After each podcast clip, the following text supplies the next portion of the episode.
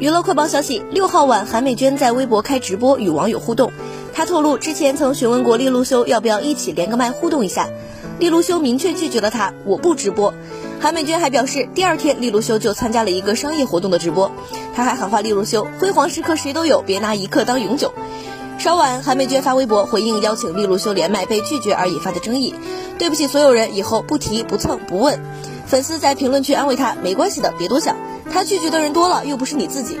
厉老师他只是懒，没有别的意思。